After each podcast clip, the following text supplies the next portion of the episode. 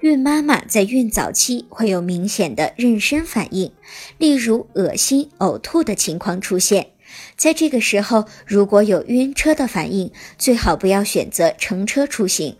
因为晕车外加妊娠反应，对孕妈妈的身体健康会有一定的损害，也不利于胎儿的健康发育。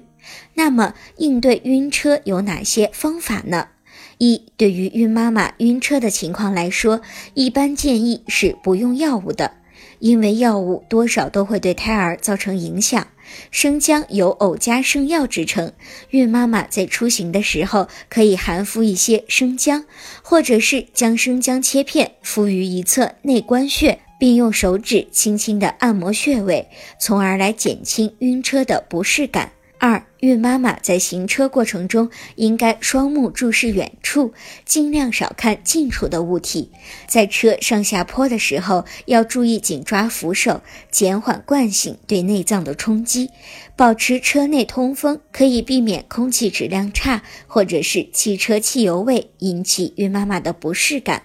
选择一个安全合适的位置睡觉，也是一种不错的预防晕车的方法。